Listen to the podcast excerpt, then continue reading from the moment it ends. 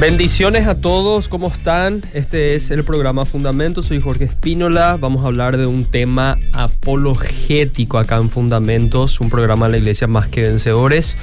Vamos a estar desarrollando un tema de vital importancia para la fe cristiana, un tema que tiene que ser en estos tiempos defendido y que incluso dentro de las comunidades evangélicas, como vamos a estar viendo, es un tema ignorado y me refiero a la doctrina de la Trinidad. Hoy vamos a estar presentando una defensa racional a favor de la Trinidad y voy a explicar la relevancia y la importancia que este tema tiene para todos nuestros oyentes. Pero antes le quiero presentar a Ariel. ¿Cómo estás, querido? ¿Qué tal, Jorge? ¿Cómo estamos? Bueno, eh, de verdad que es un tema muy interesante. Quizás diría también controversial en algún sentido, pero bueno, mm. eh, es súper importante esclarecer eh, este tema en particular. Bien, yo también le quiero presentar hoy a nuestro querido Edwin Jiménez, director de Gracia y Verdad. ¿Qué tal, Edwin? ¿Qué tal? ¿Cómo están, queridos amigos, queridos oyentes? Como siempre, es un placer poder estar en un programa más de Fundamentos acá por la Radio Beira. Este programa que siempre es de gran bendición. Hoy, como siempre tenemos este temas para la comunidad cristiana, hoy vamos a estar hablando específicamente sobre una doctrina fundamental dentro del cristianismo, que es mm. la este, doctrina de la Trinidad, que tenemos un Dios trino, algo bastante peculiar y este, único eh, del cristianismo específicamente. Totalmente. Nos pueden escribir sus mensajes, ¿verdad, Ariel? ¿A qué número nos pueden escribir? 0972-201-400. 0972-201-400. También a través de las plataformas, de las redes sociales, en Radio Obediria y también en los comentarios pueden escribir sin ningún inconveniente. En el Facebook. También, también en el Facebook, también en el Instagram, obviamente a través de nuestras redes sociales pueden en Fundamentos. Y bueno, también quizás, bueno, coincidentemente hoy estamos toda parte del staff de Ministerio de Gracia y Verdad. Totalmente. El presidente y fundador Totalmente, estamos. De hecho, eh, de este tema particular, las personas que visitan la, el perfil de Instagram de Gracia y Verdad van a encontrar una partecita donde hacemos una defensa rápida a la doctrina de la Trinidad, sobre todo para aquellos que objetan diciendo que la palabra Trinidad no aparece en la Biblia.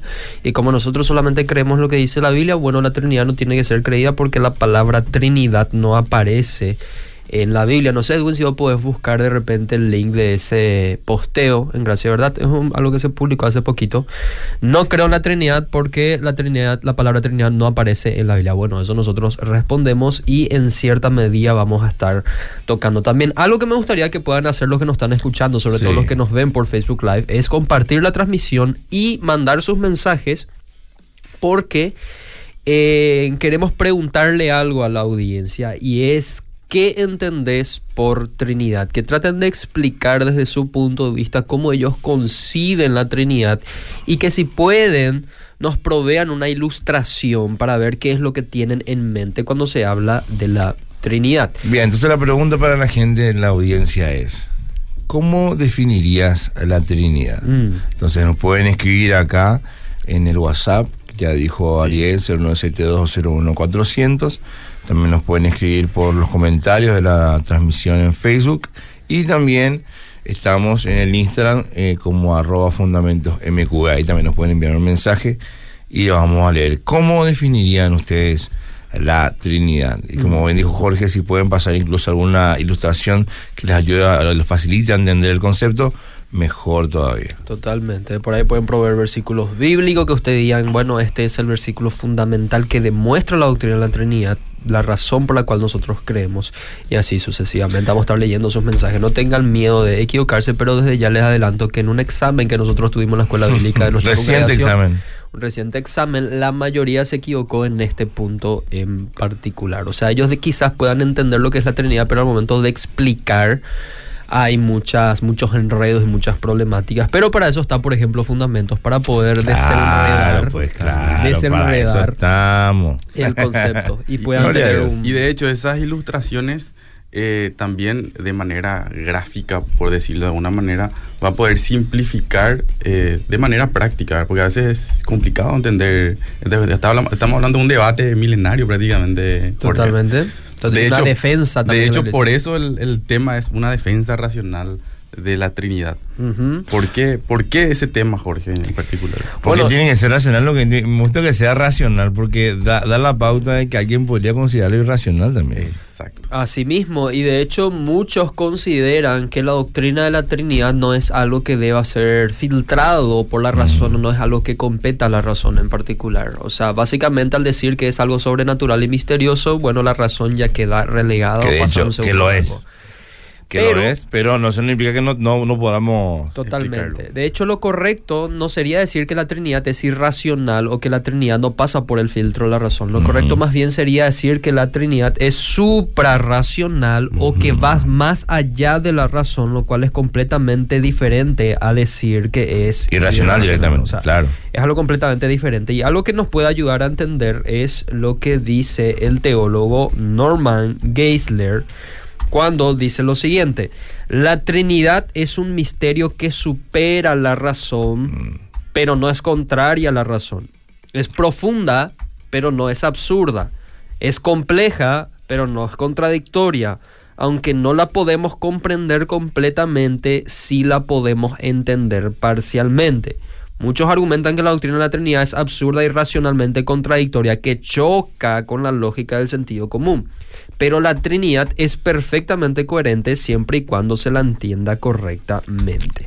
O sea, la Trinidad no es irracional. La Trinidad pasa por la razón, por así decir, aunque va más allá porque no la podemos explicar completamente, pero sí podemos tener la suficiente certeza para decir, bueno, es completamente coherente. ¿Se podría decir entonces que en cierta manera un misterio también? Es un misterio, lo cual es completo decir que es un absurdo. Yo puedo desconocer algo, no tener acceso total a ciertos fenómenos, pero eso no implica que tal fenómeno no exista o que tal fenómeno sea absurdo. Yo, por ejemplo, no sé qué es lo que tenés en tu bolsillo ahora mismo, Ariel. Yo no tengo acceso a esa información, pero eso no significa que es imposible que tengas algo en tu bolsillo y no significa que el hecho de que tengas algo en tu bolsillo sea absurdo. Bueno, con la Trinidad ocurre lo mismo.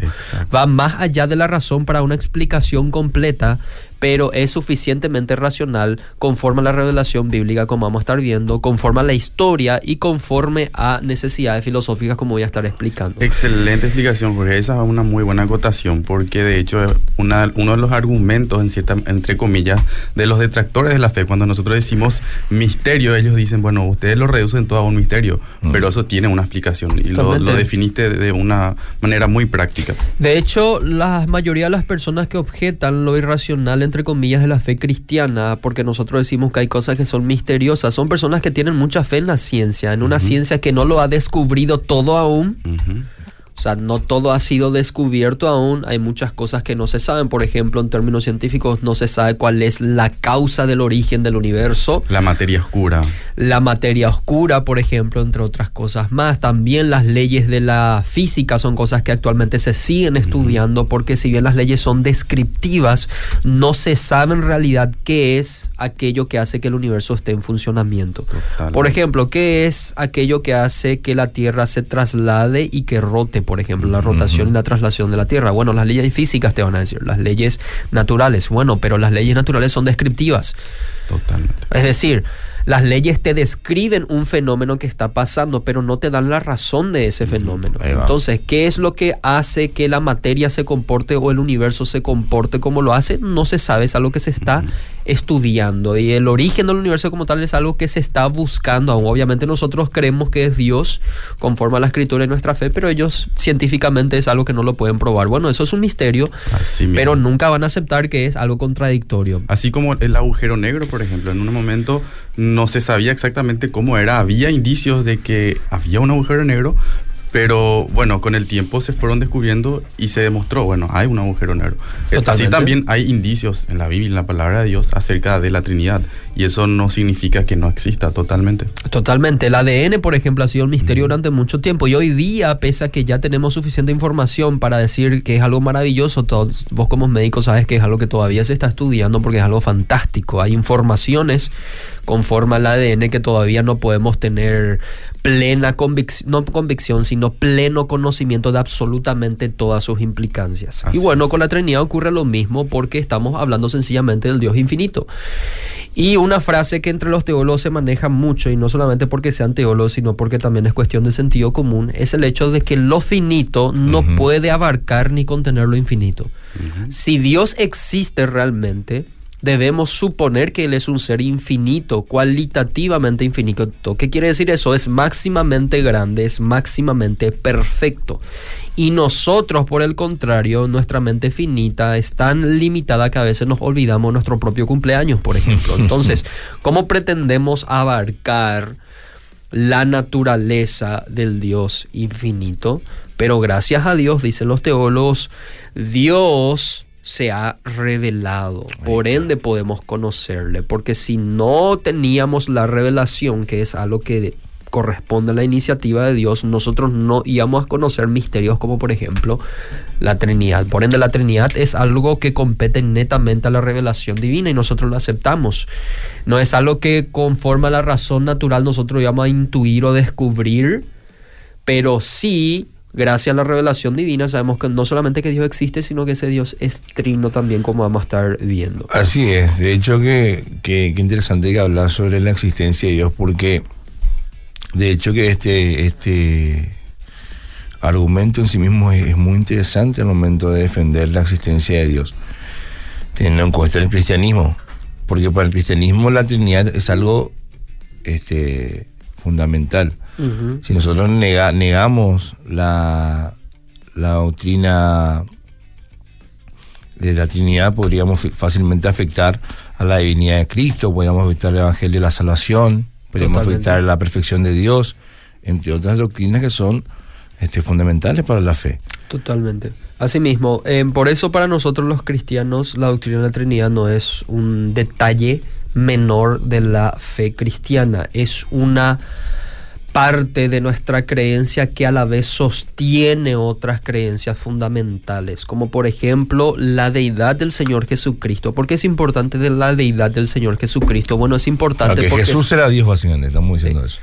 La deidad de Jesucristo es importante porque si Jesús no es Dios, nosotros no podemos confiar en nuestra propia salvación, en que Él llevó a cabo nuestra salvación. ¿Por qué? Porque solamente alguien que sea completamente hombre puede sustituir al hombre en la cruz. Y solamente alguien que sea completamente Dios puede justificarnos y a la vez recibir la infinita ira de Dios sobre él. Por eso dice la escritura, lo que si Cristo es Dios, realmente nosotros podemos confiar de que nuestra salvación no se sostiene sobre una mera, criatura, no descansa sobre un ser creado, sino sobre Dios mismo, porque la salvación es de Jehová y así podemos ir sucesivamente. El, punto es que lo que hoy yo quiero hacer con ustedes, gente linda, es hablar de la Trinidad desde una perspectiva bíblica, histórica y filosófica racional, por así decir. Es decir, vamos a ir rápido por la Biblia, vamos a ir rápido por la historia y vamos a ir rápido por eh, la razón.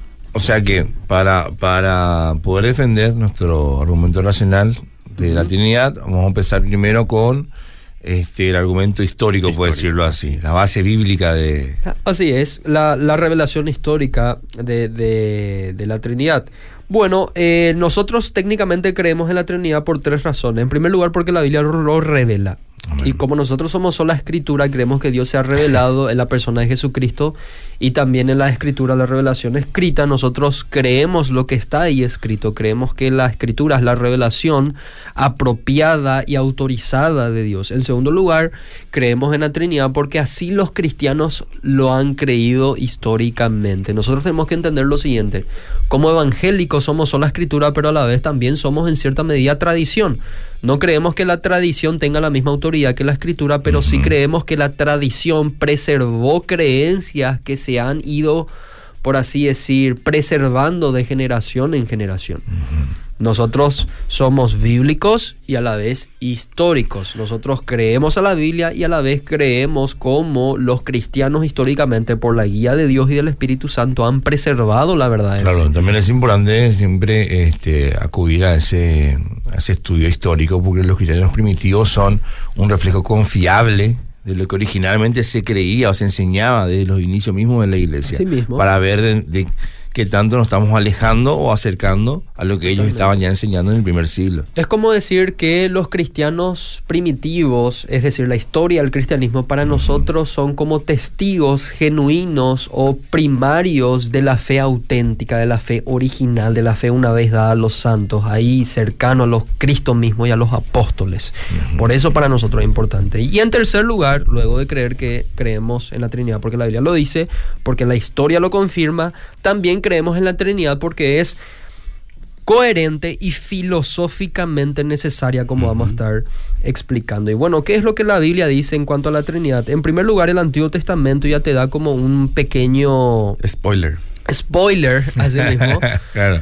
De que el Dios que existe, el Dios de Israel, el Dios de Abraham, Isaac y Jacob, es un Dios plural. ¿Qué quiere decir plural? Que te da la idea de que en Dios está interactuando o están coexistiendo más de una persona. Es decir, si bien no te revela que probablemente sean tres personas, si te dicen que se trata de más de una persona. Estamos hablando de un solo Dios pero que en ese Dios coexisten o subsisten tres personas. De manera que numéricamente, en términos de divinidad, Dios es uno, pero en términos de personalidad, Dios es tres. A eso nos referimos cuando hablamos de revelación progresiva, porque la revelación progresiva es algo que te presenta el Antiguo Testamento de forma parcial y el Nuevo Testamento te lo clarifica de forma total. A eso nos referimos con revelación progresiva. No estamos hablando de media verdad a verdad total, sino de verdad a más verdad. hay una coherencia lógica en ese aspecto al menos. Totalmente. Y, quiero citar al teólogo Charles Hodge, que dice lo siguiente respecto a la revelación progresiva, y en esto incluye obviamente la Trinidad. Dice lo siguiente el teólogo Charles Hodge, dice, todo lo que encontramos desarrollado en la plenitud del Evangelio se encuentra en forma rudimentaria en los primeros libros de la Biblia. Lo que al principio es insinuado solo oscuramente, es desarrollado gradualmente en partes posteriores del volumen sagrado, hasta que la verdad se revela en su plenitud. Y eso ocurre con la Trinidad. Se insinúa en el Antiguo Testamento y luego con el, el inicio del nuevo pacto, la aparición de Jesucristo y la revelación plena de Dios, ahí nosotros tenemos una revelación total y clara de la doctrina de la Trinidad. Esto que decís eh, al respecto que decía hace rato, de cómo es importante entender que esto es una revelación divina y no una cuestión de teología natural, también es muy importante, ¿verdad? Porque como nosotros íbamos a saber algo tan trascendental, algo tan este, diferente a nosotros, y que pensamos en una persona por sujeto y, y así, este, imaginar la Trinidad nos iba a ser sumamente complicado. Entonces también el Señor en su sabiduría se va revelando de manera progresiva en el Antiguo Testamento, como bien decías, dando indicios, va dando, eh, primero presentándose siempre hablando de sí mismo en plural, como conversando con sí mismo, vamos viendo supongo todo esto ahora, y después con, con las apariciones como el ángel de Jehová y cosas así, ¿verdad? Pero bueno, entonces el Señor se presenta como un Dios plural, que es más de una persona, eh, una misma esencia, vamos a terminar explicando supongo también. Totalmente. Y este después en el, Antiguo, en el, Nuevo Testamento se clarifica más todavía, se completa la revelación. Totalmente. Quizás el sumum fue ahí cuando Jesús fue bautizado, ¿verdad? Esa es la representación gráfica. No, estamos adelantando pero todo. No quiero, pero no quiero, que no quiero spoilearle. Pero claro. tiré ahí uno. Estaba yendo por pasos. Obviamente es importante hacer un recorrido al Antiguo Testamento porque muchos entienden que la Trinidad es algo que corresponde netamente al Nuevo Testamento y no necesariamente la revelación clara de la Trinidad quizás, pero la Trinidad ya es insinuada como estuvimos viendo en el Antiguo Testamento. Y una de las razones por las cuales creemos y decimos esto es porque el mismo nombre de Dios en hebreo da la idea de pluralidad y es el término Elohim. Cuando vos ves en el principio creó Dios los cielos y la tierra, la palabra Dios que aparece en Génesis 1, capítulo 1, versículo 1, 1, 1, 1 es Elohim. Y Elohim si lo traducimos directamente al español, no significa Dios en término singular, significa dioses. Es un término plural. Obviamente muchos que niegan la doctrina de la Trinidad, como los judíos ortodoxos, por ejemplo, te van a decir que sencillamente el término se debe emplear de forma majestática. que es majestática? De donde viene la palabra majestad. Es decir, ellos entendían que a Dios se le hablaba o, o se le describía en términos plurales porque eso revelaba que él era exaltado, era como un superlativo. Claro, la forma de, elevar su estatus. Es tan elevado él, decían los judíos ortodoxos, que tenemos que referirnos en términos plurales. Y es algo que era común en aquella época para referirse a los monarcas, por ejemplo, que eran comparados también con dioses, que si bien era uno monarca, se le refería en términos plurales, pero no tiene mucho sentido esa interpretación majestática como bien explica Gruden. En primer lugar, porque no solamente el término Elohim da la idea de una pluralidad en Dios, sino que también mm. nosotros en la Biblia tenemos ejemplo de muchos monarcas y muchos reyes y a ninguno de ellos se les refiere en términos plurales. Claro, ninguno se refiere a sí mismo ni se refiere a ellos de esta manera. O sea, no es una forma que en la Biblia se habla de a los reyes, de los reyes. Totalmente. De hecho, los estudiosos modernos hoy día del término Elohim, que es el nombre de Dios, dicen que no se puede tratar de un simple uso superlativo, porque eso sería una interpretación muy moderna del término. Y Gruden mm. explica que en el hebreo del Antiguo Testamento no hay otros ejemplos de que un monarca use verbos plurales o pronombres eh, plurales para referirse a sí mismo. Así que esta opinión no tiene evidencia bíblica que la respalde. Y no solamente tenemos ese ejemplo del término Elohim, sino también de los verbos que se le aplica a Dios. Como por ejemplo Génesis 1.26, hagamos al ser humano a nuestra imagen y semejanza. Génesis 3.22, el ser humano ha llegado a ser como uno de nosotros, pues tiene conocimiento del bien y del mal. Que el Señor hablando de sí mismo siempre, está hablando en plural. Sí, Dios es el que habla y está hablando en términos plurales como si en él se constituyera más de una persona. Génesis 11.7 dice, será mejor que bajemos, la historia de Babel dice, mm. bajemos a confundir su idioma para que ya no se entiendan entre ellos mismos. Y también vemos Isaías capítulo 6, ah, este versículo 8, cuando Dios hablando a Isaías le comisiona indirectamente y le dice a quién enviaré y quién irá por mí. No, no dice mí, dice nosotros. ¿Quién irá? Combina y combina. ¿A quién iré? Hablando en singular y después dice quién irá por nosotros, hablando en plural. Todas son referencias. Llegamos a la media hora. Sí, le puedo llegar un mensaje, tiene algunas ilustraciones. Qué rápido pasó, ¿eh? La Trinidad es como el huevo compuesto de cáscara, yema y clara. Sin uno de ellos no es un huevo, dice Walter. El siguiente mensaje dice, yo rindo el 2606 sobre la roca, dice hermano. pues, estoy, estoy escuchando camino a los Alpes para el retiro de los varones. ya tenés un punto aquí, eh, hermano. Buenos días, la primera vez que escucho el programa. Yo entiendo por Trinidad que son el Padre, Hijo y Espíritu Santo. Al invocar la Trinidad, le estás hablando a los tres. Le saludas Marlene. Mis bendiciones para ustedes son de super bendición y de mucha enseñanza. Dios le bendiga en grandes.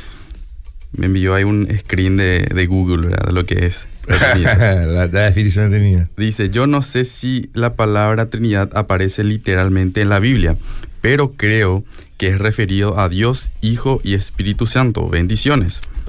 Buen día, es un misterio en tres seres. Buen día, es un misterio de tres seres en un solo cuerpo.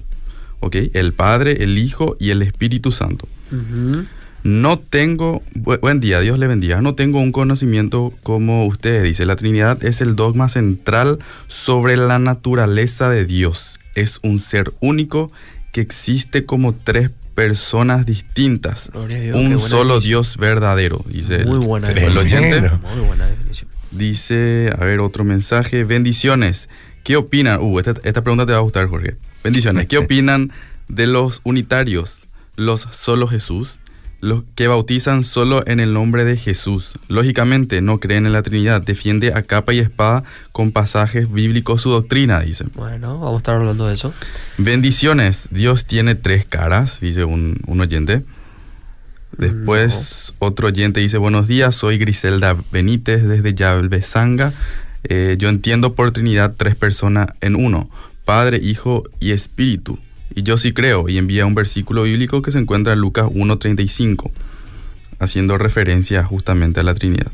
Esos son todos los mensajes por el momento. Si podría responder alguno de ellos, Jorge. Sí, el, vamos a estar respondiendo, pero estoy viendo que eh, la Algunos ya mayoría están en el- respondió. en el tema. Sí, totalmente. La mayoría son alumnos de Sobre la Roca, sí o sí, que, que ya rindieron probablemente. Y algunos que están por rendir quieren asegurar ahí su... Quieren- Claro, pero si van a rendir es porque ya estudiaron, ya Quieren tienen una asegurar. noción ahí Totalmente, totalmente. notable. Un oyente dijo que se trata de tres seres en un cuerpo. Bueno, Mm. Dios no tiene un cuerpo Ujú. en primera instancia y tampoco Dios se trata de tres seres, porque estamos hablando en ese caso de tres dioses. Cuando hablamos de ser, estamos hablando de naturaleza, de la existencia, de una individualidad. En términos generales podríamos decir que Dios es un solo ser, porque estamos hablando de un solo Dios, pero en esa unidad de ser, en ese único Dios que existen, a la vez coexisten tres personas. ¿Qué es una persona? Una persona es alguien que tiene la capacidad de sentir, hablar, tiene autoconciencia, tiene voluntad y es independiente en el sentido de personalidad. Pero solo en personalidad. En Dios existen tres mentes, decía William Lane o tres centros de autoconciencia. Pero en términos de ser, de deidad, es un solo Dios. Podemos hablar en- de un triángulo, por ejemplo, que es una sola figura geométrica, pero que tiene tres lados eh, separados, por así decir, pero que conforman una sola figura geométrica. De Dios no tenemos que hablar eh, uniéndole demasiado de tal manera que solamente sea una persona, pero tampoco tenemos que separarlo demasiado como diciendo que se trata de tres dioses. Claro, de repente queriendo ilustrar con cosas existentes en nuestra realidad diaria, vamos a quedar siempre nomás lo insuficiente Claro. para poder ilustrar con exactitud cómo funciona y cómo interactúa en, en- en sí misma la, la Trinidad. Pero hay ejemplos que nos pueden acercar a, un- a alguna otra idea. A mí la definición que más me ayudó y se me quedó es uno en esencia, tres en persona. Tres en persona, uno en esencia. Así la... la Es un solo ser, es una sola esencia y son tres personas. Otro sinónimo que se te podría utilizar es naturaleza, ¿verdad? Claro. De hecho, también algunos lo refieren como sustancia, ¿verdad? Pero esencia y naturaleza son los términos. Claro, uno en sustancia. Uno en sustancia, uno en naturaleza. El secreto es que nuestros oyentes no deben confundir nomás naturaleza con persona. O totalmente. Naturaleza es una cosa y persona es una cosa. Si te dicen Dios es una persona, no, Dios es tres personas.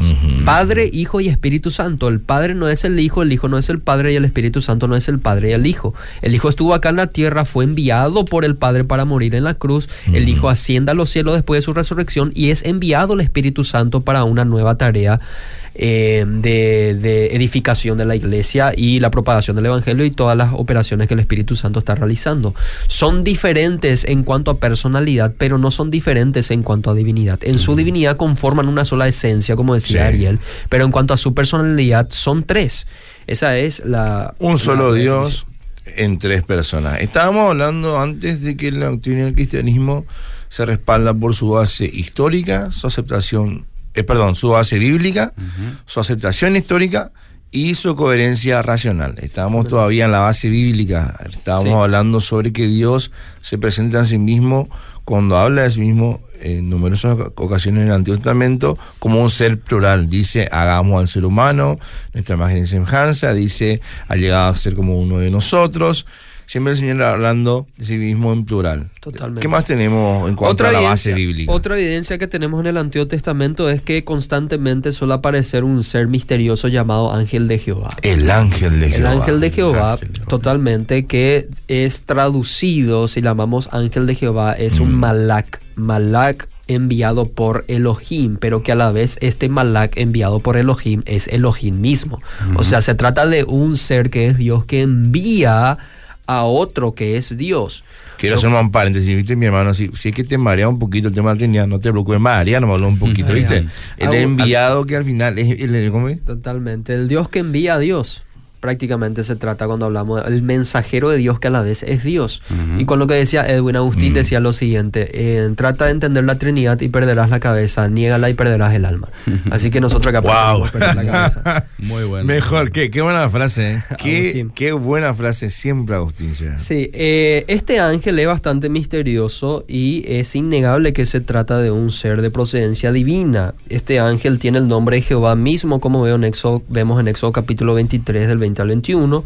Su nombre se usa de forma intercambiable con el nombre de Dios, como vemos en Génesis 16, Génesis 13, Génesis 22, 14, 48, Éxodo 3, Jueces 6 tenemos el, el, libro de Isaías y así sucesivamente. Y también se habla de que este ángel de Jehová hacía promesas que a la vez Dios también las hacía. Génesis capítulo 22, jueces 6, jueces 13, jueces 19 y así vamos avanzando. El ángel de Jehová afirmó ser Dios. Génesis capítulo 31 versículo 11 y Éxodo 3. Cuando el ángel de Jehová actuaba en el Antiguo Testamento se trataba de Dios mismo actuando. Eso lo podemos ver en números 22 del 22 al 35.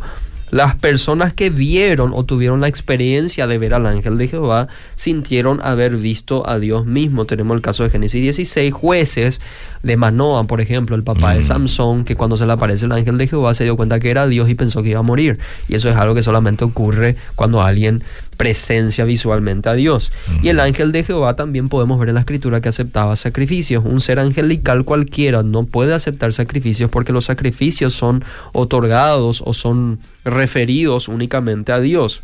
Pero nosotros vemos que el ángel de Jehová aceptaba sacrificio en Génesis 22, jueces 6, jueces 13 y así sucesivamente. Y el ángel de Jehová también podía perdonar pecados. ¿Y quién puede perdonar pecados sino solamente Dios? Dios. Eso lo vemos en Éxodo 23 y Zacarías capítulo 3. Este misterioso ángel de Jehová es alguien, entre comillas, diferente a Dios, pero que a la vez es Dios mismo, lo Exo- cual es paradójico, Sí. pero tiene sentido si lo vemos desde el marco trinitario, como vamos a estar viendo más adelante. ¿Querés decir algo? Edwin? No, no, iba a leer uno de los versículos que citaste cuando hablabas de que el ángel de Jehová perdonaba pecados. de- dice en, en- en Éxodo 23, 20, 21, dice, yo envío a mi ángel delante de ti para que te guarde en el camino y te introduzca en el lugar que yo he preparado.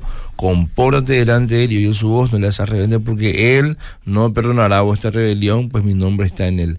Mi nombre está en él. O sea, prácticamente se llama Jehová, se llama Elohim, tiene el nombre de Dios mismo. Es algo maravilloso. Y tenemos otros ejemplos también que no tenemos el tiempo de abarcarlo, pero vemos en la escritura que existen más de una sola persona divina. El versículo del famoso texto de Salmos capítulo 45 del 6 al 7, el salmista dice, tu trono, oh Dios, permanece para siempre. Tú amas la justicia y odias la maldad. Por eso Dios te escogió a ti y no a tus compañeros. Tu Dios te ungió con perfume de alegría. ¿Qué está haciendo el salmista? Está hablando de un Dios que tiene un trono y que a la vez fue escogido por Dios. ¿Cómo podemos entender eso? Dice, tu trono, oh Dios, está hablando a Dios, permanece para siempre.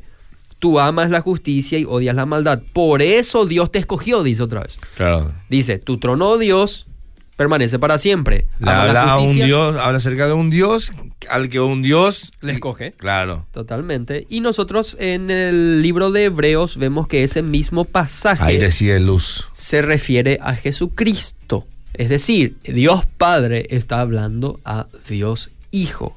Sencillamente eso. Y tenemos otro mismo ejemplo en Salmos capítulo 110, versículo 1, donde David dice, dice el Señor a mi Señor, siéntate a mi diestra hasta que ponga a tus enemigos por estrado de tus pies.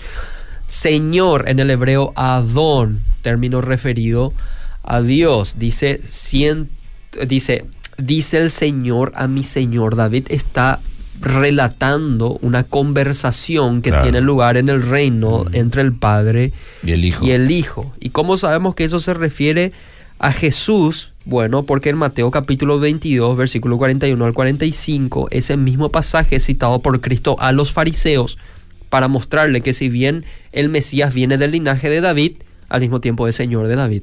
Porque David le hablaba al Mesías y le decía Señor, es decir, es Y preexistente. acá vemos, así como en el ejemplo anterior, cómo el Nuevo Testamento va trayendo más luz todavía sobre la- las revelaciones que ya vienen en el Antiguo Testamento. Qué, qué- qué interesante que como la Biblia, Bailando. sí, Así mismo. la, re- la totalmente. revelación progresiva. Y si pasamos al Nuevo Testamento ya encontramos una revelación total donde vemos que en la escritura textualmente y de forma explícita se refiere a un Padre que es Dios, a un Hijo que es Dios y a un Espíritu Santo que es Dios, pero solamente hay un Dios. Si eso agarramos y lo juntamos, extraemos una definición de lo que entendemos que es la Trinidad, porque en la Trinidad entendemos que existe un Padre que es Dios, un Hijo que es Dios, diferente al Padre, y un Espíritu Santo que es Dios, que a la vez es diferente al Hijo y al Padre, pero ellos conforman una sola deidad. O sea, el Nuevo Testamento ya te habla de forma clara que existen tres personas que a la vez coexisten como un único Dios. es, es, es, sencillo. Y tenemos el ejemplo que estuvo mencionando Ariel, en donde al bautizarse Jesús se presencia de forma total la Trinidad, donde el Hijo es bautizado, el Padre habla desde el cielo diciendo, este es mi Hijo amado en el cual tengo complacencia, y el Espíritu Santo lo vemos descendiendo en, forma, de, paloma. Pero yo incluso veo la presencia de la Trinidad en la concepción misma de Cristo, donde el ángel Gabriel le habla a María y le dice lo siguiente, le dice, eh, el Espíritu Santo vendrá sobre ti. Ahí tenemos al Espíritu Santo y el poder del Altísimo te cubrirá con, con su sombra. Y le tenemos a Dios Padre y el santo ser que ha de nacer será llamado Hijo de Dios. Ahí tenemos al Hijo de Dios. Vemos en la concepción misma de Cristo la Trinidad haciendo presencia y tenemos muchos otros textos similares, pero que ahora mismo no tenemos tiempo de abarcarlo. Lo importante es que podemos tener eh, a ciencia cierta saber que eh, encontramos a la, a la Trinidad repartida por toda la Biblia. Es verdad, no existe la palabra en sí misma Trinidad eh, como, como, tal en la Biblia, que es simplemente una palabra que se acuñó para poder explicar este, este concepto, a esta, esta revelación que, que llegamos a través de lo que en la palabra constantemente vemos. Totalmente. Incluso vemos en ya después de ver en los evangelios la figura de Cristo y cómo la Trinidad estuvo rodeando la persona de Cristo, estuvo girando en torno a Cristo. En las epístolas encontramos una especie de fórmula trinitaria para hablar de diferentes temas. Como por ejemplo cuando Pablo quiere bendecir a la iglesia, quiere despedirse de la iglesia con un saludo, 1 Corintios 13, 14 dice, la gracia del Señor Jesucristo, uno, el amor de Dios, dos, y la comunión del Espíritu Santo, tres, sean con todos vosotros. Y después dice también que la resurrección de Jesucristo es el resultado de una operación trinitaria. Pablo habla de eso en Romanos 1, versículo 4, donde dice, voy a leer la versión NTV, quedó demostrado que era el Hijo de Dios, estamos hablando del Padre, Dios Padre, cuando fue resucitado de los muertos mediante el Espíritu Santo, ahí tenemos al Espíritu Santo, Él es Jesucristo nuestro Señor, ahí tenemos al Hijo nuevamente. Y así vamos a ir encontrando fórmulas trinitarias incluso para Pablo referirse a los dones.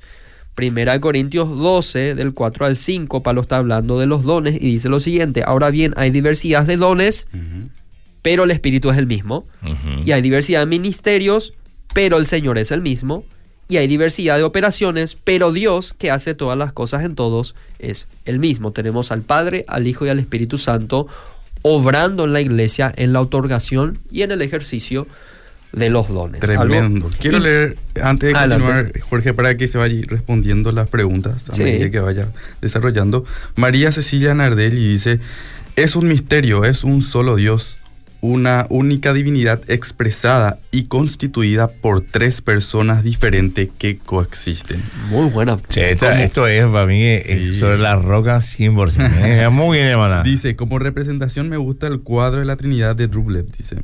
Gracias por el programa.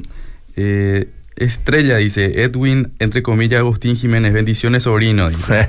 Saludos. Javier, Javier Reynoso dice, buenos días estimados. Si el Espíritu Santo es Dios, ¿Es correcto orar en el nombre del Espíritu Santo? Bueno, qué linda pregunta, ¿eh? Carlos Alberto Villalba dice, ¿quién de las tres personas de la Trinidad se le atribuye ser el ángel de Jehová? Esa, esa última nos pasamos, nos dijimos, eh, a las apariciones del ángel, como el ángel de Jehová, que encontramos la palabra, los teólogos tienen una palabra bien acuñada, que es la, teofanía, ¿verdad? O cristofanía también para describir el ángel de Jehová, que es básicamente una aparición del Cristo preencarnado. Así que podríamos decir entonces que la pregunta es quién de las tres personas de la Trinidad se le atribuye el ser el ángel de Jehová y Jesús. Totalmente. Incluso tenemos un indicio muy interesante cuando vemos que este misterioso ángel de Jehová pelea con Jacob en Peniel. Mm. Y Jacob le dice, ¿cómo te llamas? Una vez que le bendice. Y el ángel le dice, ¿por qué quieres saber mi nombre que es admirable? Admirable, en mayúscula. Y si vemos, creo que es Isaías capítulo 9, cuando habla del hijo que es nacido, hijo, el niño que es nacido, hijo no es dado, será su nombre admirable, refiriéndose a Cristo. Es, son conexiones bíblicas que podemos hacer que nos llevan a pensar, quizás no a asegurar, pero sí a pensar con suficientes razones de que se puede tratar de una cristofanía, de una aparición del Cristo preencarnado. Amén. Yo creo que hasta ahora tuvimos más que suficiente con una base bíblica para este, defender o respaldar la doctrina de la Trinidad. Pasemos prontamente a la aceptación histórica, porque se nos va el programa. La aceptación histórica. Es importante hablar de la Trinidad a lo largo de la historia, porque no solo porque la historia tiene mucho que decir a favor de la Trinidad, sino también porque, como estuvimos mencionando, la historia es un testigo fiel de lo que los antiguos cristianos, los cristianos primitivos, creían originalmente. E históricamente se estuvieron desarrollando concilios, se estuvieron desarrollando dogmas de fe, se estuvieron desarrollando escritos apologéticos para defender a la doctrina de la Trinidad, porque habían ataques a la Trinidad. De hecho, si hoy nosotros tenemos algo que se llama doctrina de la Trinidad, es porque históricamente alguien atacó la Trinidad, por ende los teólogos se enfocaron en formular de forma concisa para que deje de haber confusiones y nos podamos defender de los detractores. Claro, así, así tal cual lo dice el teólogo Arces Sproul, ¿verdad? Históricamente la herejía ha obligado a la iglesia a ser precisa, a definir sus doctrinas y a diferenciar lo verdadero de lo falso. Los primeros años de la iglesia produjeron numerosas herejías relativas a la persona de la deidad y esos errores forzaron a la iglesia a depurar su comprensión de la Trinidad. Asimismo, tenemos herejías muy antiguas desde el primer y segundo siglo. Tenemos a los evionitas, que eran una especie de judíos mesiánicos que creían que solamente el Padre era Dios, pero Jesucristo una criatura creada. Tenemos también a Marción, que tenía una postura muy similar a los evionitas. Después tenemos al famoso hereje Arrio, que negaba la divinidad de Cristo. Bien decía, sí, Cristo es Dios, pero es un Dios inferior, es un ser creado. De hecho, se trata del primer ser y más grande ser creado ser, por Dios. creado. Algo muy similar a lo que los testigos de Jehová hoy día creen.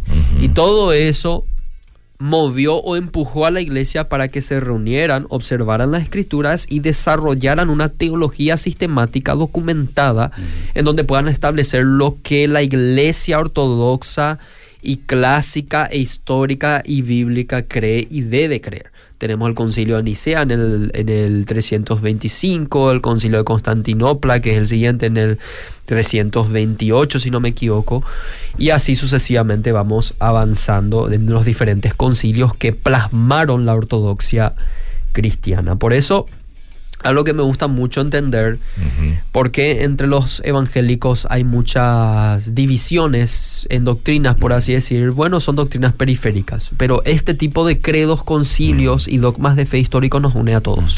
Así es. O sea, todos estamos unidos en el credo. Si bien estamos separados en, qué sé yo, yo creo que el rapto ocurre antes de la tribulación o después de la tribulación, bueno, podemos diferir temas secundarios, pero sí todos creemos en lo fundamental respecto a la divinidad No de Cristo, la afecta a la médula eso.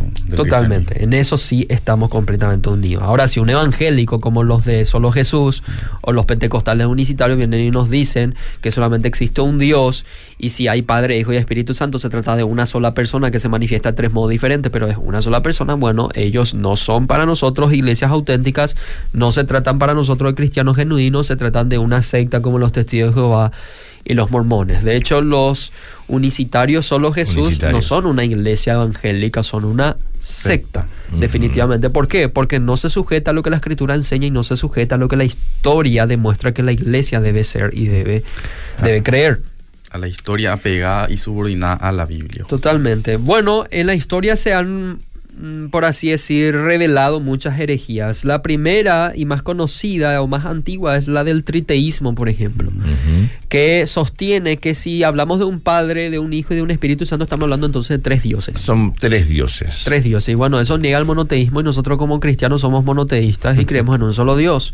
Luego tenemos la famosa herejía del modalismo o sabelianismo, patripacionismo, que entiende que solamente existe una persona.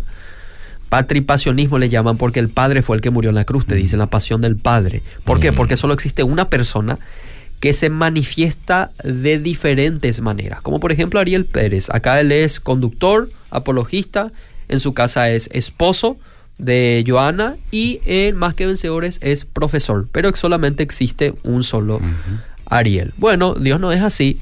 Dios no es que ponga, pone o se viste de tres formas diferentes para hacer algo, no. Dios es tres personas diferentes. No es que opera de tres formas diferentes, es tres, eh, tres, tres, personas diferentes. Y ahí ya respondiste justamente una de las preguntas que hicieron los oyentes.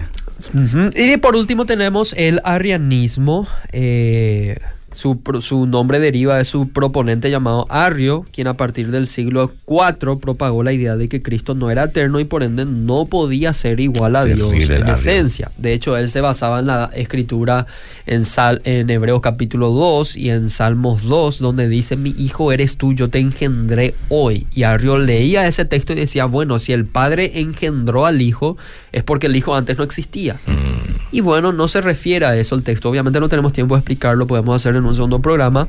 Pero todas estas herejías empujó a la iglesia a fomentar una doctrina trinitaria. Claro, a sentarse a escribir y poder decir qué, qué es lo que dice el texto realmente y poder este, fundamentar todo lo que Totalmente. ¿Y cómo podemos defender eso? ¿Por qué creemos que los testigos de Jehová no son y no corresponden a la iglesia de Cristo? ¿Por qué creemos que los mormones no son y no corresponden a la iglesia de Cristo? O los pentecostales unicitarios, solo Jesús, etcétera. ¿Por qué? Porque queremos ser sectarios, elitistas o porque sencillamente queremos eh, monopolizar la fe auténtica, no de ninguna manera, sino que además de lo que la Biblia enseña, que ya estuvimos mencionando, también la historia demuestra que hay una creencia llamada Trinidad, hoy la entendemos como Trinidad, que ha sido creída y sostenida por los primeros cristianos. Quiero hablar de Ignacio de Antioquía, por ejemplo. ¿Quién fue Ignacio de Antioquía y por qué es tan importante? Porque él fue un cristiano obispo del siglo II, posible discípulo del apóstol Pablo. Imagínense, tuvo contacto con un apóstol de Cristo. Y él dice que Cristo es Dios que apareció en la semejanza de hombre. Él es el eterno. Él es el invisible que se hizo visible por amor a nosotros, el impalpable, el impasible que sufrió por amor a nosotros. En su advertencia acerca de las doctrinas falsas, por ejemplo, Ignacio dijo que Cristo, o perdón, los creyentes son como piedras de un templo preparadas de antemano para un edificio. ¿Edificio de quién? De Dios Padre, siendo elevadas hacia lo alto por medio de un instrumento que vendría a ser una palanca, que es Jesucristo, y que es la cruz, y usando las cuerdas del Espíritu Santo. ¿Cómo se levanta un edificio? Bueno, un edificio se levanta primero con las piedras que fue preparada por Dios, dice. Después que se hace, se utiliza una palanca para levantar esas piedras y ese es Jesucristo y su cruz, dice. Y luego se utiliza una cuerda y ese es el Espíritu Santo. Así se constituye la iglesia de Dios y es eminentemente trinitaria. Después le tenemos a Clemente de Roma, siglo II, posible discípulo del apóstol Pedro.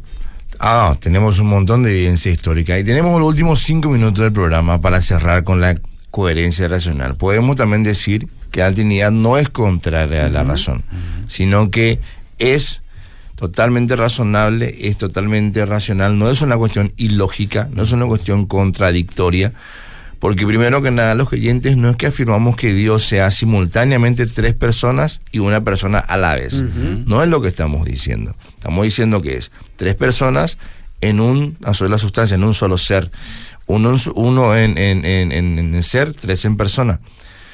Tampoco creemos que Dios posea una naturaleza y tres naturaleza, tres naturalezas, pero una naturaleza y, tres naturalezas al mismo tiempo y en el mismo sentido. Porque ahí sí es una contradicción. Ahí sí hay una, una contradicción lógica. La Trinidad no es que es uno más uno más uno, uno. ¿Está bien? Por eso también el tema del ejemplo. Hay un ejemplo que se, se, quiere usar mucho que es el agua, los, los estados del agua. que helado gaseoso y, líquido. Y, son todos ejemplos que de repente no, no, pueden abarcar a explicar suficientemente la Trinidad. Porque, como bien decimos, es importante entender que son uno en sustancia, tres en persona, nunca estamos hablando de, en, la misma dirección que sean lo mismo, el mismo ser. Ahí sí sería una contradicción. Totalmente. La Trinidad es coherente siempre y cuando se la entienda correctamente. Eso es algo que dijimos al principio mismo. Y la Trinidad no se define y no ha sido definida como Edwin estuvo mencionando, todos esos ejemplos erróneos que estuvo dando, porque de tratarse de esas definiciones sí estamos hablando de una Trinidad incoherente. Ahora, ¿por qué decimos que la Trinidad es no solamente coherente, como estuvimos explicando, sino que también es necesario para mantener la perfección de Dios? Atiendan lo siguiente, y acá es donde tenemos que prestar mucha, mucha atención. Vamos a utilizar la razón, vamos a prescindir un rato de la revelación bíblica y vamos a utilizar la razón, que también es algo que Dios nos dio Amén. para justamente tener contacto con la revelación escrita y conocerla a Él. Imagínense que Dios existe. Si ese Dios realmente existe, tiene que ser un ser perfecto en todos los sentidos. Si careciera de alguna de esas perfecciones, dejaría de ser Dios. Si Dios existe, y esto lo reconocen incluso filósofos y pensadores ateos, Él debe ser perfecto y suficiente en sí mismo.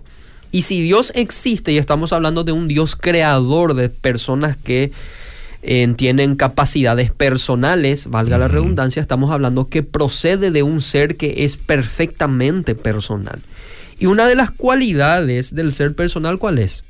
Relacionarse recíprocamente con otros. Claro, de hecho, una personal. persona es alguien que tiene conciencia, tiene voluntad, tiene racionalidad, la capacidad de relacionarse recíprocamente con otros. Esto es algo que debe tener Dios de forma intrínseca.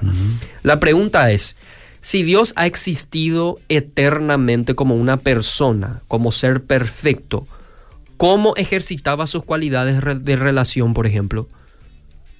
Mm. Antes de crear a los seres humanos, cómo Dios ejercitaba sus cualidades personales de amor, de comunicación y otras cualidades que todos tenemos al asociarnos con otros. Claro, solo un Dios trino puede ser personal. Y Pero te dirán. Pero te van a decir, para eso creó a los seres humanos, para relacionarse con ellos. Ah, o sea que Dios necesita de su Ahí creación para deja de ejercitar de sus cualidades. ¿Que acaso no es o no debe ser perfecto en sí mismo? Por eso la filósofa Nancy Pearcey dice lo siguiente, considera las cualidades asociadas a la relación. Solamente en una relación puede Dios expresar atributos interpersonales como el amor, la simpatía, la intimidad, la abnegación y la comunicación. Solo entre personas distintas es posible dar y recibir, iniciar y responder, interca- intercambiar y autodescubrirse, la unión y la comunión. Por tanto, para que Dios sea plenamente personal y perfecto, capaz de amar y de asociarse, debe de haber una pluralidad genuina en la divinidad. Y la teología cristiana es la única que te provee una explicación coherente para esta necesidad. También, si Dios es amor, tiene que ser un Dios trino, porque como bien lo, lo eh, ilustra. Lewis, ¿verdad? la clase de persona, toda clase de persona gusta repetir la afirmación cristiana, Dios es amor, pero no se dan cuenta de que estas palabras no significan nada a menos que Dios esté compuesto de más de una persona. ¿Por qué? Porque el amor es algo que una persona muestra a otra persona. Si Dios fuera una sola persona, entonces, antes de que el mundo existiese, Él no era amor. Totalmente. Termino con esto. Dios no necesitaba crear a los seres humanos para amar Así y mismo. para ejercitar sus cualidades personales. Dios podía ejercitar dichas cualidades porque Él es perfecto y no necesita su creación, Él es independiente a su creación. Amén. Pero Él ejercitaba todas estas cualidades porque en Él subsisten más de una persona y estamos hablando de tres personas. Él no estaba solo antes de la creación. Más bien, al crear a seres personales como nosotros, que nos relacionamos y tenemos la capacidad de amar, sencillamente estamos expresando algo que es vital en nuestro Creador. Aleluya. Por ende, la Trinidad, el Dios trino y perfecto, es, par- por así decir, el sello de un reflejo imperfecto como nosotros que hoy día amamos y nos relacionamos. Así Porque es. existe Gloria algo como el amor y las relaciones interpersonales, porque provenimos de un Dios eterno que ha existido eternamente como tres personas que se han amado entre ellos y se han relacionado eternamente entre ellos. Tremendo. Así Qué simple. Esto no lo puede explicar el Islam, no lo pueden explicar los testigos de Jehová, no lo pueden explicar los mormones, no lo pueden explicar ningún unicitario, ni nada por el estilo. Solamente la fe trinitaria permanece como filosóficamente necesaria. Obviamente no pudimos abarcarlo todo, vamos a tener seguramente una segunda parte, no pudimos responder todas las preguntas que nos lanzaron, pero muchísimas gracias a nuestros oyentes. Así es. Muchísimas gracias por estar del otro lado. Esto fue Fundamentos. Que Dios le bendiga.